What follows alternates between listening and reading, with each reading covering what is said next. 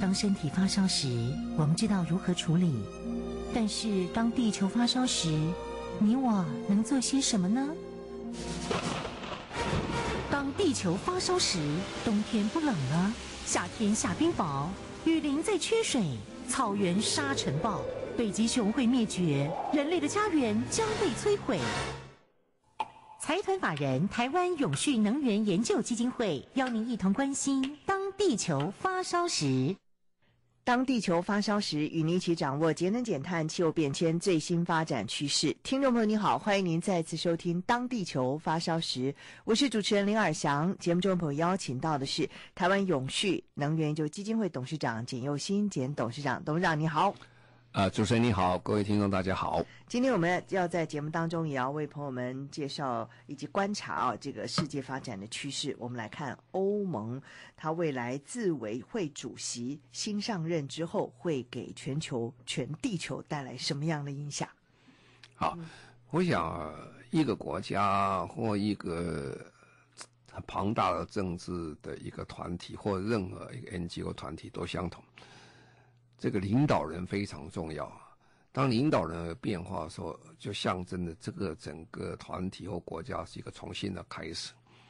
那么现在全世界最大的一个呃经济体啊，就是欧盟啊。欧盟的自委会主席啊，啊、马上在十一月要换新人。这一换的话，对欧盟的变化是非常大。我们可以讲讲，欧盟人口是将近五亿人口，它的经济体是非常之大，但是在过去几年里面的表现啊，其实并不是那么亮眼啊。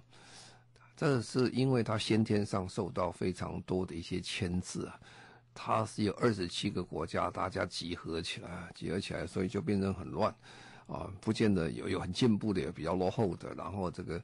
在大家都在磨合当中，那加上这段时间，呃，它的经济的发展其实不是那么的理想，所以逐渐呢，就在世界的发展中，有一点变成老三的味道了，就变成呃中国、美国、欧盟哈，甚至还不如日本在世界上表现那么的亮眼。那么这一次在十一月的时候，欧盟有新的一个开始，因为他们选出来一个。新的欧盟的执行委员会的主席，这是什么样的位置啊？因为欧盟它不是由直接民选出来的，它没有总统，那么它是由议会里面去选。那议会选的时候，他这些人的人选呢，就是不太相同了。啊，他又不像这个一般所谓的内阁制呢，又不像一般美国总这个美国总统制，稍微有一点区别。呃，不太相同，因为他的职权不太相同，所以他这个你要讲他，如果是说像一比较像一点，是有点像个总理啊，啊，他要提出非常多的法案啊，或者行使他组织给他一些权利啦，因为他权力没有像一般国家内阁制那么大啊，因为内阁制，因为欧盟它有各国还要保佑它有有相当大的权力存在，所以呢。但是他的外交权呢、啊、国防权呢、啊，还有这些贸易权的协议是蛮大的，所以如果换一个主席，当然影响是很大。那么这次这个主席一换哦，有几个特色了哈，因为这位主席是叫做范德莱恩女士啊，这位女士其实她这个出身也非常有意思了，这个她是被法国的总统马克宏啊一起把拱出来的啊，基本上本来。欧盟的主席很多，有时候都是小国人当当主席了，比如说比利时人啊，什么大家比较，因为欧盟主张和谐嘛，大家在一起。如果太强势的国家出来，像德国、法国，或者当时英国的话，也许大家怕这个大国影响太多。但是这一次，呃，马克宏他希望要重振欧洲了，所以他就希望大国来主导欧盟的发展。所以他就把两个最重要的位置，他们去把它分掉了啊。这个主席就是由范德莱恩啊女士她来当主席。那么最重要另外一个权力机构是欧盟的中央银行了啊。那欧盟的中央银行它是由谁来做呢？它就是由这个呃法国人呢、拉加德女士来做哈。那么这个拉加德借欧洲的中央银行以后，你就会看到行政权是这样啊，那个财财财政金融权啊，特别是金融权益是在这个呃拉加德女士，两位都是女士啊。哦，所以欧盟在谈所谓的性别平等，好像他们是做得很好。不要说北欧了啦，现在整个欧盟啊，呃，最有权势两位人士都是女士。那么这位呃范德莱恩女士，其实讲起来也是蛮传奇的哈。她真是从政的时间并不长哈。她这个人是在比利时出生的哈，所以她是去基本上是去一个非常有。欧洲共同体 DNA 的一个人呢？怎么讲呢？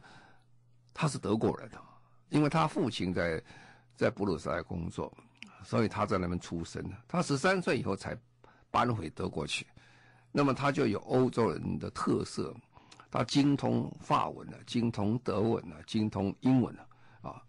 然后这个人也很有学问了，他有经济跟医学的高学历啊。所以他其实本来是个医生呢，他是从事医生，也做过家庭主妇。那么他这个四十岁以后，他才开始参加政治，因为孩子都长大了哈，他觉得可以再参加政治。可是他非常出色，二十年之间呢，啊，从一个外行人呢，后来当过德国的国防部长，那么还有好几个重要的一个职务，然后他现在。变成这个呃德国梅克尔总理最坚强的盟友，所以德国总理也把他推出来。所以在以这个英国呃在德国跟法国为主的欧盟里面，这两个国家的领导人推，那当然他是很容易就可以选得上。但是实际上是出乎所有的意料之外，本来也没想到他会当选的了哈。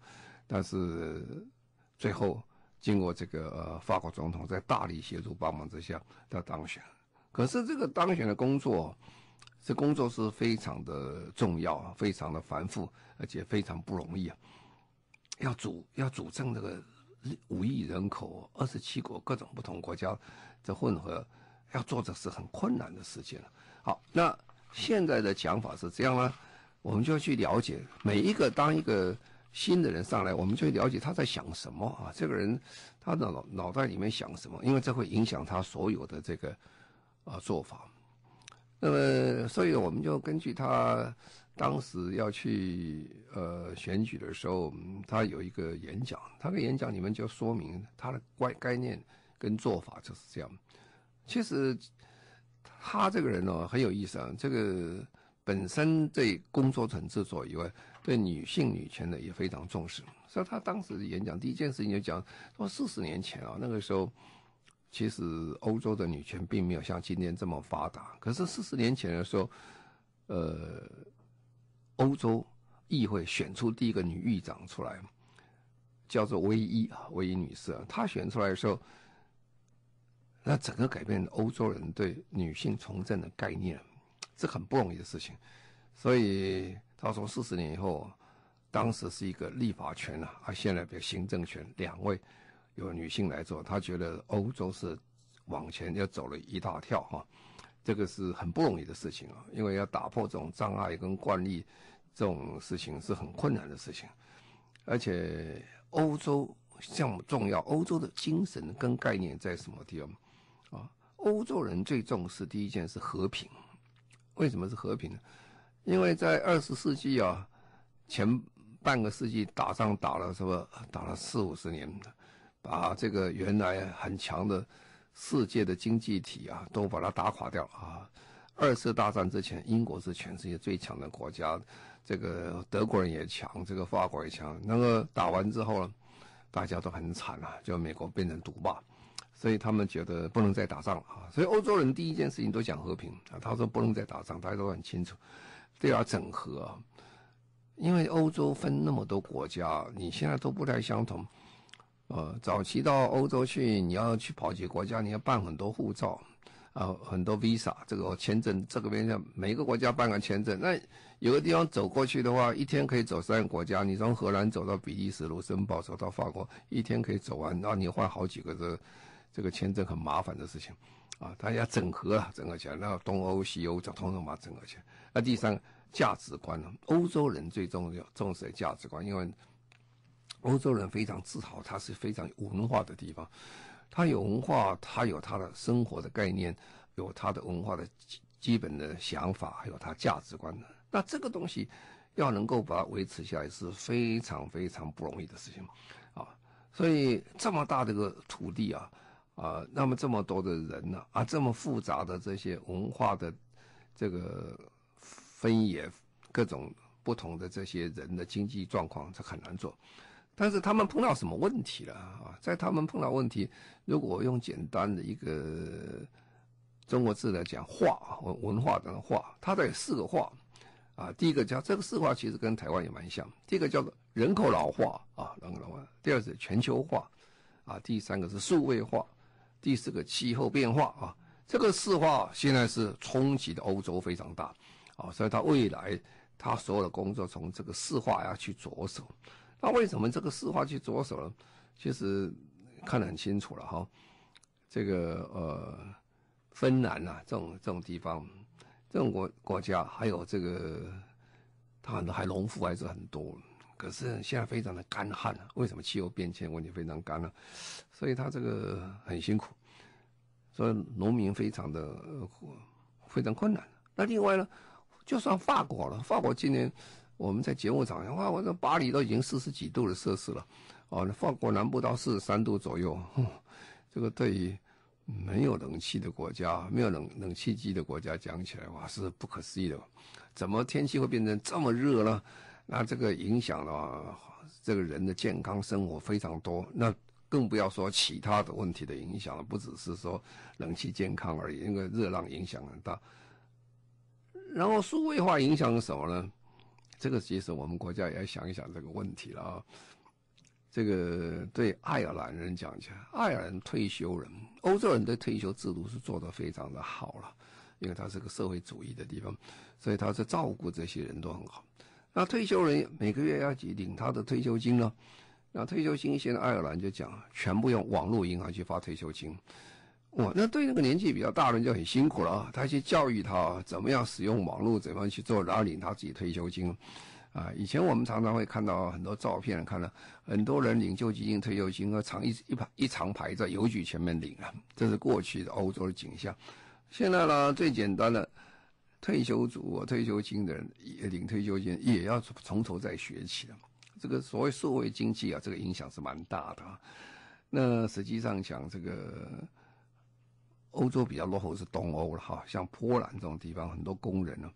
他要转业啊，因为过去行业不见了，因为这个行业整个欧洲统一之后，很多的经济的发展会集中在比较进步的地方。所以对欧洲，特别是波兰，波兰人口很多了，怎么样去教育这些波兰工人，要了解电脑、了解网络、了解东西，然后数位化的影响很多。那更更另外一个人口变化，其实跟台湾很像，很多地区啊，医院啊。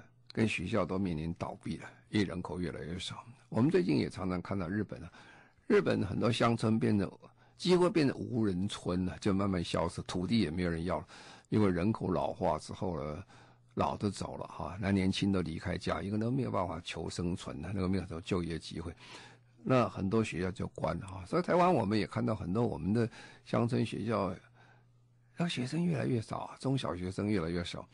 那么其实成本就越来越高，那能不能这样维持都是个问题，啊，所以人口冲击很大。刚才讲四化、人口老化、全球化、数位化和气候变化，这是欧洲非常重要的一些面临这个挑战。那另外呢，它的挑战刚才讲的是说这，呃，不是完全政治性，因为这个欧盟基本上他自委会做工作，有些是要对他外交工作要做的。还有他的这国防工作，哎，他又觉得这个世界在变啊。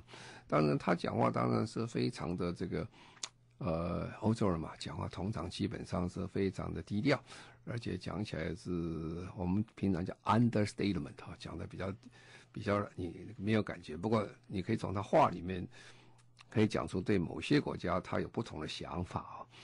他说有些国家逐渐走向专制威权。有些国家试图借由投资港口和道路来收买全球的影响力，还有一些国家转向了保护主义啊。从这话里面，你可以听得讲谁的，大概我们可以了解啊。所以他觉得欧洲人不应该这样做，欧洲有欧洲的基础，所以他们应该强调什么？因为他是这么多国家组合成的嘛，所以他他强调多边主义、公平贸易哈。更重要的是什么？他要以欧洲的模式来做。欧洲模式怎么样？他要捍卫他们的规则，哦，跟他们的标准，这些就是欧洲式的标准来做这些事情啊。你不能够说跟我的标准不同，占我的便宜啊。所以他其实话里面讲的，你可以再听出来，基本上他的态度是非常的坚持了哈。那么他认为最重要第一件大事是什么大事？也就是我们这个题目的这个广播最主要主题。他说：“现在全世界最迫切的挑战，欧盟最迫最迫挑战挑战是，是让地球保持健康啊！因为这个时代，我们最大责任跟机会，我他要让欧盟在二零五零年呢，变成世界第一个气候中立的大陆。哇，这个话很强啊！这个话如果……”他这样一路推下去的话，那对全世界影响都很大，对台湾影响更大啊！因为我最近在常常很多地方在做跟老师、学生、教授，还跟企业界演讲的时候，我们都提到一个问题啊。因为呃，我每年都在做民意测验的，但是比较失望的就是民意测验看起来台湾的人民对这个气候变迁的概念不是很清楚。我们的法律已经定了说，二零五零年。我们的二氧化碳要减低百分之五十左右。我记得在二零一五年通过的时候，很多企业界非常的反弹，那么很多人民其实也搞不得很清楚啊。那么百分之五十是很大了啊，百分之五十，我常常讲最简单的解释，什么叫百分之五十的意思，就是说，如果明天你要减低百分之五十的话，啊，明天二十四小时有十二个小时。你不可以用电，不可以用水，不可以用瓦斯，不可以用汽车，不可以用柴油车，不可以用摩托车，反正跟化石燃料有相关产生能源都不能用。那你说那日子怎么过呢？如果没有电的嘛，一个小时你已经很受不了了，不要说六小十二小时，那一年这样的话就六个月是这样啊，所以大家觉得不可能的事情，这是怎么做到？不过我们是定二零五零年了，不是定明天的明年了。那所以，我们有一段时间转换期，这叫能源转型期。可是我每次讲这个事情，我们的同胞都觉得，哇，这怎么做得到？啊！而且实际上讲，民意测验结果只有百分之一不到人民知道这个事情。可是我当跟外国人、讲英国人、德国人讲，他他也他也吓一跳，他说：“哇，你们怎么减那么少啊？”现在这个德国人是讲百分之九十，英国刚刚最近提出减百分之百，要碳中和。那这个新上来的欧盟的主治委会主席，他叫气候中立，就是要达到百分之百的减碳。换句话说，他要做到这个这个呃二氧化碳达到这个减少跟增加部分啊，排碳跟减碳部分刚刚加起来等于零，我们叫做气候中气候中立哈。那么为了实现这个目标，他一开始他就强调。欧洲现在目标是二零三零年，就二氧化碳减到百分之四十左右。三零年大概这个十年左右了，我们到现在其实都没有什么减了。我们今去年还增加，我们所以你看他是怎么做？可是问题后面就你就知道开始严严重，对我们开始有发生严重的影响。好，那在二零三零年减碳目标，现在是欧盟是定百分之四十。他说他上台要把提高到百分之五十，甚高提高百分之五十五，哇，这是跟一九九零年的比啊，这是非常大的个变化，增加很多。那么欧盟将来要主导这国际谈判，嗯，国际的谈判，鼓励其他国家也提高的这个减排减排这个目标。所以他说，他说上台一百天了，啊。我们常常看一个总统上台都一百天的总统，一百天的主席。他说一百天之内，他要提出欧洲的绿色新政，以以及有史以来第一部的欧洲气候法。啊，这个欧洲气候法的最主要精神是把二零五零年气候中中立的目标定成法律。各位晓得欧洲人呢、哦、是很守法的，他如果真的法律定的话，就是要做了，这个没有什么可以谈的，啊，所以第一个他应付这个，他就是绿色新政啊，这绿色新政，我想很快就会实现。嗯，好，我们现在的时间稍微休息一下，稍后回来继续进行今天的当地球发烧时。中广新闻网，News Radio。您现在所收听的节目《中广新闻网》，当地球发烧时，我是主持人林尔祥。节目中的朋友邀请到的是台湾永续能源基金会董事长简又新简董事长。董事长今天在节目当中特别谈到欧盟自委会新上任的主席啊，他这是一个强调气候中立的一个主席，到底会对未来的欧洲甚至于全地球产生什么样重大的影响？好，那么。口号可以这样叫了哈，那这个施政也可以这样喊啊，不过配套最重要。如果你没有配套，都是假的啊。所以它的配套是什么？说他从绿色新政第一个配套，他提出口号叫“永续欧洲”啊。所以永续在现在全世界讲起来，欧洲是跑第一名的。那可以是讲永续，这变成全世界现在最热门这个。化了哈，连整个欧洲本身都叫永续欧洲哈。那么永续欧洲要怎么做呢？永续欧洲第一个还是要要经费要钱嘛，是吧？没钱你讲都是假话，是吧？所以呢，他就要把这欧洲的投资银行的有一部分的业务，他们有个欧洲投资银行，把它转成什么？叫成气，改成叫气候银行啊。哦，这个就是以气候为主了。这有点像这个英国这些所谓绿色银行要做气候银行。那大概他计算一下，十年之内，十年之内里面，他们要放出大概一兆欧元的资金。一兆欧元哦，是多少？一兆欧元大概就是，如果今天讲起来，应该是三十几兆台币了，就等于两年的台湾的 GDP 还要多一点哈。那那个这个钱哦，他专门来做这个永续方面的投资。哦，这很厉害了哈。那可是呢？你不能只是说放钱呐、啊，你你还是要创造就业机会，创造新的财源才行了。那新的财源从哪里来？他就是要鼓励中小企业啊，因为强大的经济哦，还需要花钱。那花钱之前要先赚钱，所以要强化欧洲最主要经济支柱，要做中小企业做的要生财了哦，所以他就要鼓励这些中小企业。其实这个话对我们讲起来是很适用的。我们不是定了很多法律吗？我们要有配套的经费下去。那另外，中小企业是台湾的强项啊，也是欧洲他们认为它的强项，因为中小企业照顾照顾所有的大部分的就业人口都在中小企业啊。那所以呢，他是在想，那大家都要筹钱啊，筹钱。那筹钱，中小企业怎么做呢？所以他要成立一个叫做资本市场联盟哦。那么资产资产资本市场联盟是干嘛呢？就是要把所有的障碍都去掉，来帮助这些中小企业来做，啊，那就是很棒一件事情啊。然后再来呢，就是说，如果这样我来实行这个事情啊，那你如果不实行会怎么样呢？还有很多实行中间，大家各国之间有在不太公平的地方，尤其今天在讲数位啊，数位化、数位经济，数位经济以后就产生一个非常大不公平的事情。就很多的这些，呃，数位的这些商家，他是在跨国工作，但是跨国提供他的商业机会，但是不缴跨国的税，啊，换句话说，很多公司在台湾卖很多东西，你可以买这个呃这些很多国外的这些产品的时候，他如果不纳税的话，那不是很惨的事情。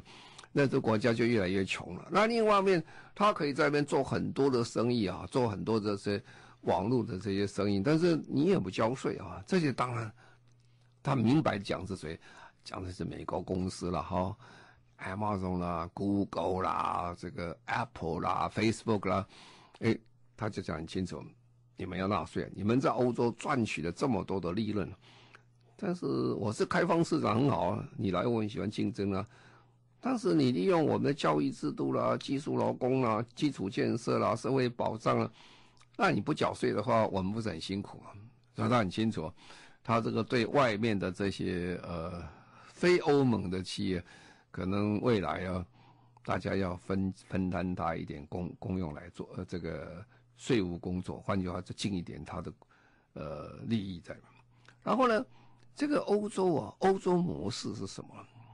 他们现在一直在强调 the European way 哦，就他们的模式是什么？它的特色是什么东西？啊，他要强调，它是在于发挥他们所有的潜力，因为欧洲人他们是很自豪他们的人民的水准啊，人民的才华了，他有多样性的，啊，他的目标是做更公平、更平等的一个联盟，所以他如果要把这些各地方的差距减小，才是可以变成永续的发展，所以这个一个平等哦。这个平等不是在一个国家平等，在欧盟全部要平等。可是国家平等也是不是很容易的事情啊。最简单一个，他本来哈、哦，这个我讲他本来是个医生嘛啊，医生后来去从政啊，他做得很好，很快他就当部长，当了部长？当这德国家庭事务部的部长，他就专门做一件事情啊，争取呢育儿津贴跟托儿的服务啊。各位晓得。德国也是跟我们一样，是全世界人口出生率最低的国家之一，因为大家不敢生了，也不想生了，所以他就花了好多经经经费时间，然后让这些啊、妇女们她能够有比较生了小孩以后，她有她职业上跟家庭上的保障，她做了非常多的事情，啊，因为假如没有这个新的一代，那就没有未来的德国了，也没有未来的欧盟。然后另外呢，他觉得看了很。很不顺眼，就是觉得，为什么这失业率的时候，我们去看失业率，现在欧盟失业率是很高，但是最高的族群是谁啊？最高的族群是青年啊，这个欧盟的这个呃年轻人大概失业率百分之十四左右，那么有些国家还达到百分之四十啊，换句话说，年轻人根本就没有工作，没有前途，没有明天了，所以他要强调帮助这些年轻人，给他青年保业。啊，保证了就业的计划，让他们可以好一点。那么他他觉得这个，因为他这个人呢是在比利时生的了哈，所以他人家讲说他有欧盟的 DNA 了。他觉得他这一生，他父亲给他最大的概念是什么呢？他父亲最大的概念就是说，因为他的父亲哦，呃，是当年战后，战后他父亲才十五岁，他父亲非常感念欧洲人。战争结束以后，这欧洲人并没有去要把这些德国人把他消灭掉，或把他呃把他这个报复等等，反而接受欧盟开始接受接受他们一起来工作。所以他父亲很早就在欧盟的这个呃机机关里面工工作，所以他就得到印象，要大家合作、互相帮忙、互相协助，才有可能有更好的一天了。哦，所以他希望把这些欧盟这些人能够把它结合起来。那刚才讲过，他这个这个整个欧盟在做的时候，他也特别注意到照顾到对其他欧盟不公平的国家。他讲说，如果我做了百分之五十左右的，呃，我做了这个呃，到二零五零年，我如果做了全面的这个啊、碳中和的时候，有些国家不做怎么样？他就要交交什么？他就要提。碳排判的边境税啊，换句话说，你外国东西进去到欧盟的时候，你要交税，交什么税？交排判税。那个碳排的税一交进去的话，你原来的这个好处就没有。你本来因为不不做这些改善计划，你不要花钱，结果你进去的时候还要再交碳排的税，结果是相同的啊。啊，这个对我们影响就很大。刚才讲，我们如果减百分之五十，他减百分之百的话。那百分之五十你进去那个税要补补上去，补上去你东西卖不出去啊，你没有什么占的便宜的地方，所以它是一个比较算公平合理，大家互相来做的事情。那么他最后他他这个整个去参加这个这个初选的报告的时候，他讲要快啊，啊，所以这个人将来你可以期盼到他，这个是非常变化快的一个时代啊，他未来一百天呢。从十一月开始，我们可以仔细观察欧洲将会发生重大质跟量上的变化。好，我们在这先稍微休息一下。中广新闻网，News Radio。您现在所收听的节目中广新闻网《当地球发烧时》，我是主持人林尔翔。节目中的朋友邀请到的是台湾永续能源就基金会董事长简又新简董事长。董事长今天在节目当中跟我们分享了欧盟委呃自委会的主席啊范范德拉恩女士将在十一月上任，而且她在十一月上任之后呢，立刻提出一百天内将提出一个欧洲的绿色新政啊，她的强悍的作风将会对欧洲对全球带来一个极大的影响。但是想请教董事长，现在欧盟啊。到底有没有包含英国在内啊？啊，好，欧盟哈，呃，现在是二十八国了哈。是。那么，这位新的自委会主席啊，范德莱女士上台，她第一件事情要碰到就是脱欧了哈。英国脱欧，所以脱欧剩二十七国了。那么，脱欧是讲起来脱两个字而已，这个复杂的不得了，这个有点像。比离婚还要复杂了啊！因为这个牵涉到人太多了啊，尤其这个英国是欧盟里面除了德国以外经济最大、第二大的贡献者了啊，他给的税最多进去了。那么当然，英国它有非常多很多的优势啊，像这个金融中心啊、其他等等啊，啊，可以接触的移民，还有它的国防力量也强等等，所以这个呃。一个新的这个领袖人物上台，其实有时候刚好都放在时代转变，那就看他怎么应付了。我们是非常看好他了，要成立这个绿色新政啊。不过同时时间里面，他又要解决这些英国脱的问题啊。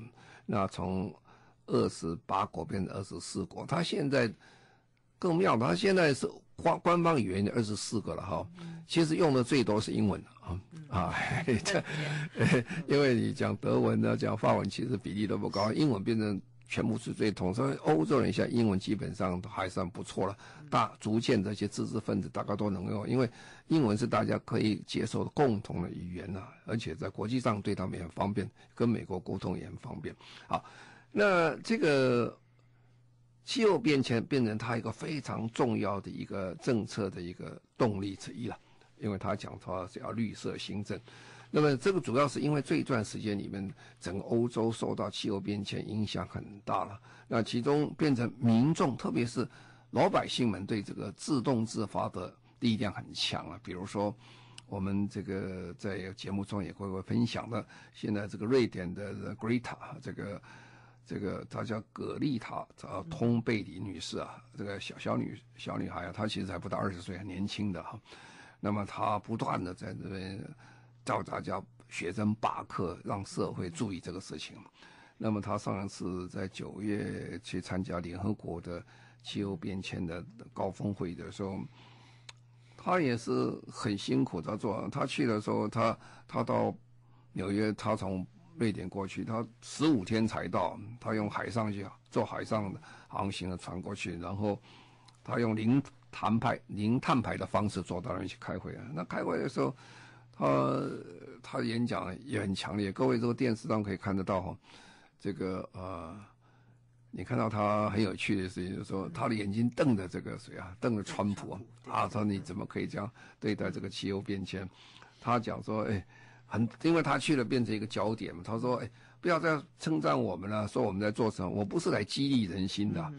我是希望看到政治人物应该负起责任了，啊，让这个社会真正产生改变，啊，不要再唱高调而已了。你真的要解决这个问题。那么，因为欧洲最近的这状况，我们开始讲到说，欧洲其实在呃温度上升以后，在整个生活面变化很大啊。就是说，呃，这一次今年的这个欧洲热量虽然很大啊，但是他们。